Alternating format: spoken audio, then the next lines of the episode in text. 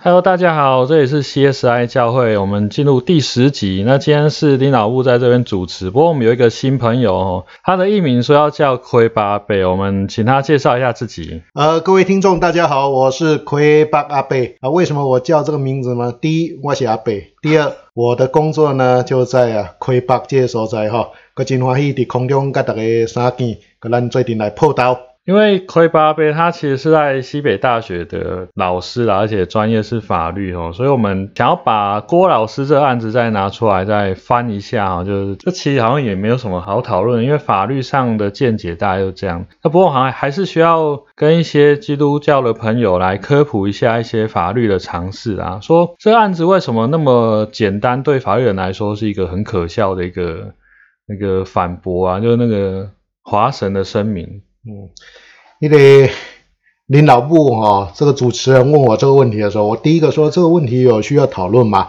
因为我曾经把这个华神啊郭老师的案子的判决呢，给一些十八岁、十九岁的年轻人看了，他们一看就说这什么鬼啊？这怎么学校啊？怎么会有这样的一个 case？因为这个 case 呢，基本上啊对呃。学法律的人来讲啊，他不会想太多什么信仰啦，或者是圣经怎么讲，他直接呢就回归到啊契约的本质，也就这是一个聘雇的契约。那郭老师呢到啊华神呢去应聘啊教师，那他承诺啊他有一定的呃这个学养，他有一定的能力，所以他要在啊应聘的期间里面呢做到做一个老师呢应有的本分。可是呢，华神呢突然跟他讲说：“哎，对不起哦，除了你老师的教学啊、辅导啦、研究之外，你要做呃做得好，而且呢，你必须要给学生啊做榜样。那当然我们就会问说，什么叫做榜样？所以后来大家都知道，因为他被议论呢，因为他跟一个非基督徒结婚了，所以呢，呃，学校担心呢，你这样子呢，恐怕呢已经失去了可以辅导学生的一个一个模范的身份哦。”所以呢，要调整他的职务，所以就引发了法律上的争议哦。从我这亏巴贝来看啊，这个问题非常非常简单，是什么？也就是说，今天你郭老师在啊应聘作为华神的老师，呃，这样的一个过程当中哦，他有没有承诺说呢，他一定要跟基督徒结婚？同样的，华神能不能要求他做出这样的承诺？那我自己是基督徒，我们都知道华神的这个学校呢，跟啊呃台湾神学院啊或台南神学院最大不一样的地方，它是一个超宗派。台神或南神呢，我们说它是啊长老宗的教会，或它跟啊浸信会神学院，它是啊浸信宗的神学院不一样。所以呢，对一个跨宗派的神学院来讲，他必须要能够用最大的宽容去接纳来自于不同教会的不同信仰，然后呢，在这个学校里面呢，用一个呃这个符合圣经啊，或他们讲的福音派的一个教导呢，来来来来来来进行啊相关的教学啊以及研究工作。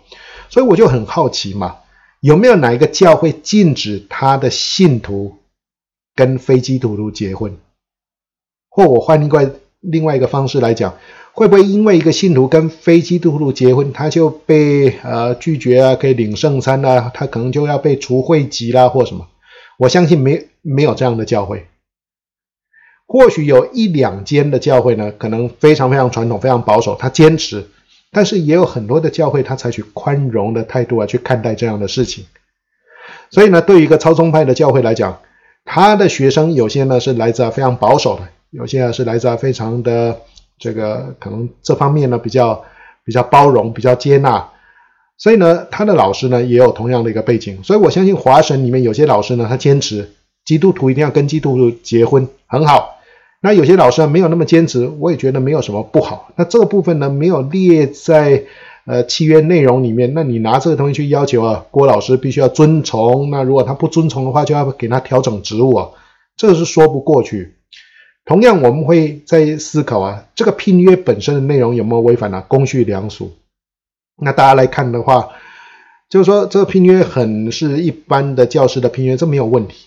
但是后来郭老师遇到的这个是等于说硬是外加的一个条件呢。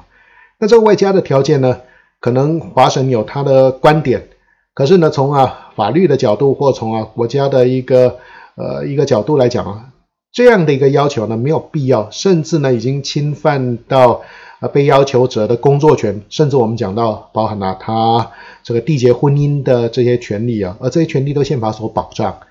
所以呢，一个契约或是在契约衍生出来的牢固要求上面呢，违反了宪法，违反了国家的法令。那这个契约当然不能够被遵守啊，不能够被遵从啊。那当然，可能有些人在讲说，哎，亏八阿贝啊，你难道不知道吗？信与不信不能共负一二吗？OK，信与不信不能共负一二。但是是否因为这样，你就衍生出啊，基督徒绝对不可以跟那非基督徒结婚？如果你认为这个规定呢是要严格遵守，那我必须要讲，现在很多教会的呃这个。会员呢，可能他们要面对到在去到教会的时候，他要家庭啊，呃，要要要要要要，他要跟他的太太啊，或跟他先生要分离，因为他没有达到这个要求，所以我们会讨论到圣经里面有些的要求呢，它是一个诫命；有些的要求呢是一个劝告；有些的要求呢是期许。那教会在进行教导的时候，要非常清楚的去做分别，而不是混在一起。所以呢，从华神在处理这件事上面来看，我我觉得是有欠妥当，甚至从神学的角度来看呢，也不是那么能够啊，呃，说服别人啊。那当然，呃，后续如何我不晓得。但是如果说呢，在这个过程里面，呃，有有有有非常不合理的地方啊，那我我魁巴阿贝的立场是。这个社会事呢，大家都可以讨论，更何况华神它并不是一个秘密组织，它也不是一个个人的团体，它是一个国家立案的教育机构。那当然，它这教育机构里面的呃所有的行为呢，也必须要在法律上面，在司法面前呢受到检证。啊，我们在那该说啊，你领导部主持人有没有？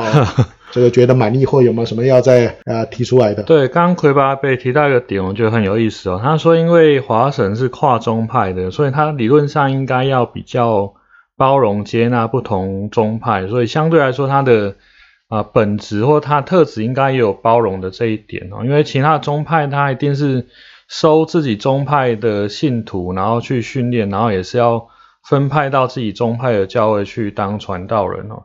呃，华省比较没有这个包袱哦。那不过我们还是以公部门或者说以政府的这个角度来说，它其实是违反了契约哦。啊，刚刚我们在聊的时候提到说，其实好像教会在适应呃现代的社会，好像有一点适应不良啊。就是你要聘人家，你一定要现在要聘人家，也要付人家劳健保啊，这好像都是国家的要求，所以不太可能。私下聘一个然后扫地工还是怎样的，然后你私下给他钱，这样不太不太是这样。所以你既然很多契约都是要明摆的在国家的监督底下，你其实很多东西就必须要照国家的规定来哦。之前我在神学院遇过一个很有趣的例子啊，就是有一个某宗派的。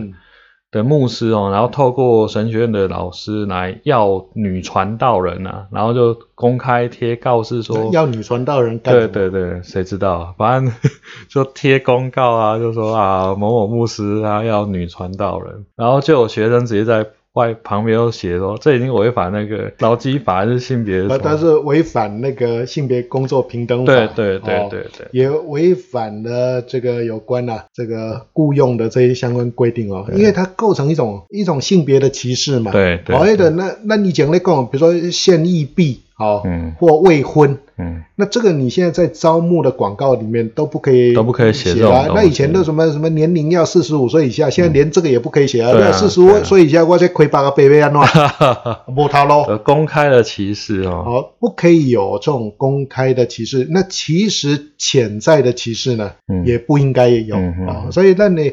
你告回来宾，我们的言行举止呢？嗯，你要与你得救的恩相称啊，跟兄弟就不偏待人，上帝也不会去歧视人。那我们怎么能够因为一个人的性别啦、他的性倾向认同啦、他的国籍啦、他的身份出生地啊、他的阶级呢，而有所差别待遇？所以这几段你告回来宾要非常非常小心，非常刻意的去避免的，呃，这样的一个一个一个状况。对我其实觉得很可惜的是，当一开始教会来到台湾社会的时候啊，是还蛮带着欧美的比较进步的一些观点，像之前有人要办女学校，他的那个入学的标准就是说不可以绑小脚，就是要解放那个天主的意思。那可是后来，嗯，时代在进步，可是我们教会没有跟着在进步，所以有一些观念其实。嗯，外面的企业啊，外面的公司，大概都已经有概念说，哎，不可以直接明摆着说要骗女生，可是我们却没有这样的概念，就直接把它把它写进去哦。然后特别是这个郭老师这个事件又闹上法院哦，就是大家都知道，那其实对焦也是一个很很大的重伤啊。不过这我补充一下，提供哈。告回武当侠，它有一些职务上的一个考量啦，或是呃某些事工性质的考量啊，它可以限定条件，嗯，啊，譬如讲啊，比如说我们现在要征聘的传道人啊，是要负责比如说呃妇女事工啊，哈，或是可能儿童事工啊这些哈，所以呢，我们会期待啊，就是啊有符合条件，或你有这样的一个。意向啦，你也愿意有这样的使命感呢？你来参与，嗯，那在这个过程里面，我们会鼓励啊，嗯，就是说，比如说，呃，因为这个性别的缘故，毕竟在教会里面是要重要的考量嘛，对，所以呢，呃，如果你今天是女性传道的话，嗯嗯，那我们会更加欢迎，对对，那因为它有一个目的，嗯，那这个目的已经可以限定，就是说，因为我要达成这个合理的目的，嗯，那我做这样差别啊是有道理，嗯。那当然就是说啊，女传道聘请进来的，那我们的法令会要求嘛？就是说，可能有些是用传道之名，有些是用牧师之名啊。比如说有些教会呢，他没有案例啊，呃，女牧师。嗯。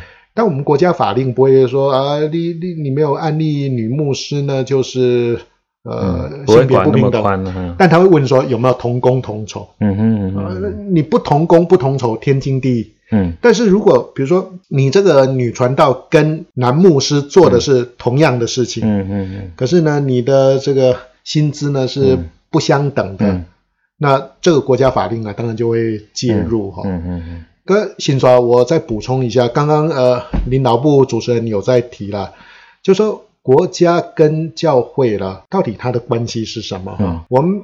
一般都会强调，比如说政教分离，嗯，啊，但是那他信他嘛在嘛，这个教会是神所创的，国家也是神所创的。那上帝对国家跟教会有不同的呃这个诫命，有不同的期许，那他扮演了不同的角色。那同样都是在上帝呢对这个国这个世界的护持啊扮演角色。嗯，所以底在贵典当中哦，呃，教会。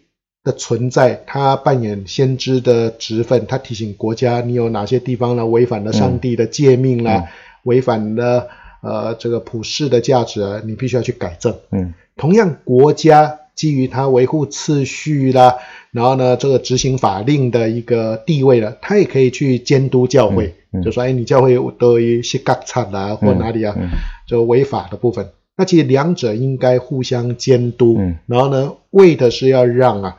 上帝所创造世界的次序呢，能够被完整的维护，然后呢，上帝所创造的人民，不管他是基督徒、非基督徒，他都能够得到呃必要的照顾啊。嗯，所以底在规定当中，我们看到国家定了一些法律。嗯，如果这个法律是公平的，这个法律是。正义的，你教会你不能够拒绝，嗯，你不能够讲说啊，我们教会就是要跟人家不一样，我们就是有例外主义哦，你不要来管我，嗯，可你百位你被抽税，拢会在，你告回你不能来管我的会计，治外法权，你教会没有这个治外法权的一个地步哈，所以这个部分，当然我觉得从这个郭老师的聘约来讲哦。可能华神还有这种迷失的，嗯嗯，比方因为我们是很特殊的一个教育团体了，我们有教会的背景啦，嗯，那我们在执行啊上帝的托付啦、圣经的教导啦，所以。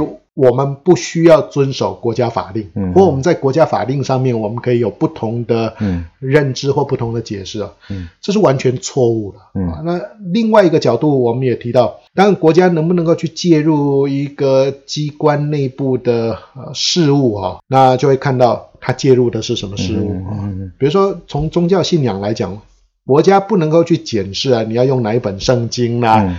那你这个教会的仪式要如何进行啦？跟你牧师到底啊，要不要穿啊牧师袍啊？来讲到这个国家不能够管。对对。但是如果涉及到比如说金钱嗯啊，或涉及到比如说社会公共利益啊，或公共安全啊，那这部分当然是国家就有责任了去管了、啊。毕竟啊，教会也不过是在国家治理底下的一份子，嗯那他要跟其他的不管是公庙也好啦，或嗯国其他的机关也好，或其他机构也好，都要被平等对待。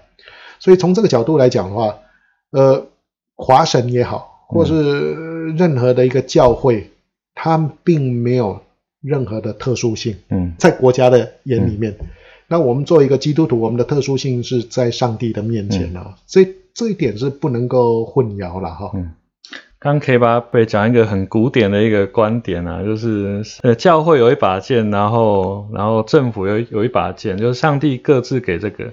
不过更早期的说法应该是上帝把两把剑给教会，然后 教会把一把剑给给政府哦，所以各自有各自的工作要完成。不过在现代社会，其实特别是我们不是活在一个基督教环境了的一个社会底下哦，那所以你说。国家要完成呃上帝托付的使命，其实对国家来说有点太沉重了，因为他可能对上帝也不太熟悉啊，因为他必须还是要维护说这个治内的呃所有的公民。不，所以你看嘛，上帝创造万物嘛，嗯，教会还不是上帝先创造的，对上帝先创造呃一个家庭，嗯。然后呢一个社会啊，嗯。所以上帝的普遍启示呢，这咱对。教会咧讲嘛，对。啊，你做啥啦，照气纲咧做，对。咁你得得到祝福哦。嗯。然后呢，这个国家就会啊稳定的进步，嗯。跟这个国家有没有认识上帝，或者这个国家有没有信主啊无关。对。那同样那些国家，你说我奉上帝啊为我的唯一的信仰啦、嗯。但你南山走，对。你也是不会被上帝诅咒、被上帝啊责罚嘛。嗯。所以呢，上帝有一个普遍的律法哦，嗯。这个我们问那教学先讲讲法律，问讲这叫自然法。对对，你按照自然法，大概拢无代志。嗯嗯。那你想要违反自然法，你不管是基督徒非基督徒，嗯。你都会出代志。可不信你从你家楼上跳下去看看，因为你违反自然法，违违反这个心引力。地心引力，你得你得出代志啊。对所以教会本身呢，它在呃执行相关工作的时候，如果这些事物本身跟普遍的启示啦，跟这个国家的法令啦没有冲突，嗯。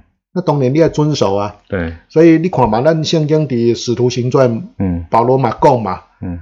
购物的迄个彼得啦，伊讲哦，咱教工咱只要遵守国家的法律，嗯嗯嗯。除非是什么？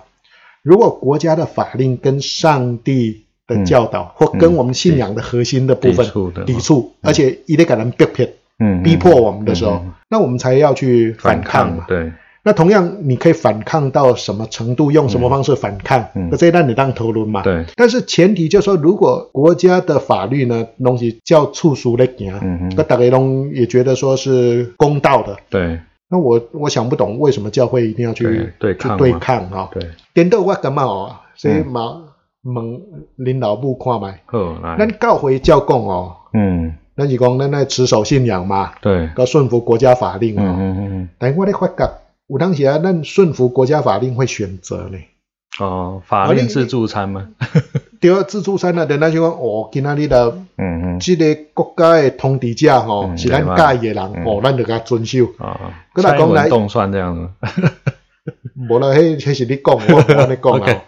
但是总，比如说这个通知者派系跟咱无共，哦，跟他的省级跟我们不一样，嗯那我们就好像就对他有意见。嗯嗯那当然，我们另外一个角度说，国家有当时在咧咧砥砺的过程里面，嗯。比如说他会厚此薄彼，对。对某一个阶级啊，某一个、呃某一款的族群哦，嗯。他比较偏好。嗯哼。那这时候教会应该怎么做了哈？嗯嗯就因为我有当时也看讲，咱教会出去嘛，大家咧画吼，这个动算，那、个动算。哦都会啊哦。对啊嗯那、哼当年，你咧画的时阵哦，嗯。咱是代表上帝画，还是嗯。代表家己代表咧画？个人啊哦。我的看法是安尼啊，你讲我做一个公民，嗯。我可以有我的在在呃政治上面的喜好。嗯哼嗯哼哦，我有时候我喜欢这个颜色，我我你喜欢那个颜色，那互相尊重嘛，因为我们连我们的颜色的喜好都会变嘛。对对哦对无你二零一四年倒一跟二零一八年倒一个休想，嘛不一定休想嘛。二零一八推翻二零一四嘛对对对，嘛不一定休想嘛。那从这个角度来讲，我们是用一个最大公约数来看嗯啊，也就是说，我们在教会里面，大家的政治立场不一定相同。对，当然，但咱有一个上大的迄、个迄、个基础就是讲，第一，人爱互相相听。嗯嗯跟你讲的话，我加减听。哦嗯，如果有道理的话，我也听嘛。我们保持一个态度的开放啦，我们的意见可以交流啦，那我们的选择是可开放性。嗯那另外就是说，对这国家来讲，嗯告回在某些情况来讲啊，一方面我们讲顺从，嗯一方面我们要为国家来祷告，对对啊，来监督这个国家的作为。可是我们监督的时候，除了用我们教会的立场，嗯。第二个就是我们公民的立场嘛，嗯因为国家是咱的嘛，可能咱人民是头家嘛。嗯嗯那本身人民你选出任何的一个人当总统、当市长，嗯。你有你的喜好，嗯但是选掉了，咱得要共同甲甲感动嘛。嗯，该做好，咱甲学乐做了歹，咱甲谴责。嗯然后呢，该支持的支持，该反对的反对。我感觉这就是呃，做一个公民来应有的态度哈。对，其实你要讲就是长老教会跟国民党的恩怨情仇啊，这这其实我买单讲国旗教会各位教会嘛，跟民进党也有很多恩怨情恩怨仇。情仇。呃，我我还唔知影各位教会部分啊。那其其实因为长老教会跟国民党，其实在二八的时候就有不少的恩怨结下来啦。对，那这是一部分。那后来又呃，特别是黄章辉的事件又，又、梁子又结很大，后来逼逼黄章辉得要有点逃亡出去哦。对啊，那当然，后来一直到李登辉的时候，有点和解啦。然后就是李登辉也是邀请黄章辉再回来，嗯不过他那时候已经出去也二十年了啦。哦，就是一个李登辉是国民党的嘛？对对对啊，李登辉是国民党的，哦，我忘了，你忘了？我以为他是台联的。哦，不是不是，李登辉是是是国民党的，不要这样。对，李登辉是国国民党的哦，所以在一九八八年的时候有相当的和解了哦。那当然，因为呃，在一九七七年的那个宣言有说要建立新的独立的国家嘛，所以相当程度呃，就跟张友会就跟独派有点同盟了，就是或或说合流，而且又加上有很多当时候又关心政治受难者嘛，嗯哦，所以那边就是那个情节就很加很加重哦。那当然，李登辉也是有点爱恨交加啦，哦那是后话。不过后来李登辉卸任之后，就越往独派这边来了嘛，是是。所以长老会跟独派又很接近啊，哦就越来越接近。诶，但我想把这个林老部主持人打断一下哈、嗯嗯。对，对我们信仰来看哈、独立哈，嗯。到底是一个什么样的意义啊？嗯嗯嗯建国嗯。到底是什么样的意义？嗯。好，比如说圣经里面也讲嘛，这个人要离开父母嘛，与妻子联合，这就是这，这就是一个独立嘛。嗯跟咱来讲，这囡仔爱讲这大人嘛，嗯好，跟你不要老是要吃奶嘛。嗯那在某种情况，他心智上面他也要独立嘛。嗯嗯那我们也提到在，呃以色列的建国的过程里面，嗯他一方面在在建立信仰，在寻求嗯他的这个、呃这个人生啊或信仰的最终的归属，嗯他也在寻求他的应许之地。嗯然后呢，他透过建国是在普世万民当中做一个见证，属神的国度啊、嗯是有什么样的不一样啊、所以有真侪属灵的意义来讲哦。嗯。跟你讲的咱台湾人的讨论，就是讲，嗯比如说刚刚提到黄章辉牧师啦，嗯嗯，伊有一个唔甘愿对的心人吼，佮伊嘛期待讲咱台湾人爱出头天。嗯。佮出头天，我相信他不是单纯只说咱摕到建款呐、嗯。就会当为非三者啦，然后我们就可以啊，这个自己啊来来来管理我们自己，不是干那那样，他一定有更深层的意义哈、嗯。来思考。嗯。哦，也就是说，伫这过程当中，咱台湾人得到逃榜，嗯。然后呢，我们能够以一个堂堂正正独立的一个人格的来来来思想我们的命运，建构嗯我们的国家，然后呢，去这个追寻我们的未来。嗯可是这个观点可能对当时的统治者国民党来讲，嗯，一无法度接受嘛。你讲的那些观点是他在国外之后才开始发展的。哦所以刚开始为什么他办完那个长老教会的，或者说基督教来台百年庆，一一九六五年的时候，他后来就被诬陷说他跟那个太太是非婚姻关系啊，然后小孩是非非婚生子女啊，因为当时候是跟外国人、英国人结婚嘛，那可能那些相关的证明因为战乱没要到啊，所以就就诬陷他，所以就而且那时候好像一九六五年就百年庆的时候，请到一些东欧来的或是欧洲来的，就口音上人家以为他通匪啊。哦，当时候的问题是这个，那但他在国外之后有发发表相关的神学部分，那是后后来的。嗯，那我现在主要讲是一九七七一年开始的三个宣言呐，哦，那其一开始三个宣言，其实他是蛮挺国民党的，因为他的立场是反共，他他那时候提出来是反共，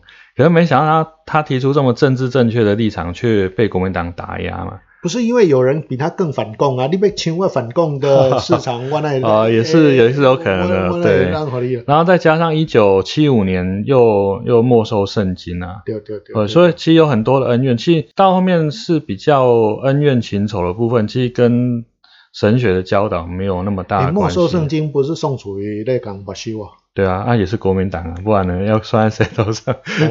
哎，告诉足多呢。对对对对对，所以其实。呃，普遍来说，长老教也是有蓝有绿啦。哦，其实最蓝的就是中心教会啊，就是中心新村的中心教会啊。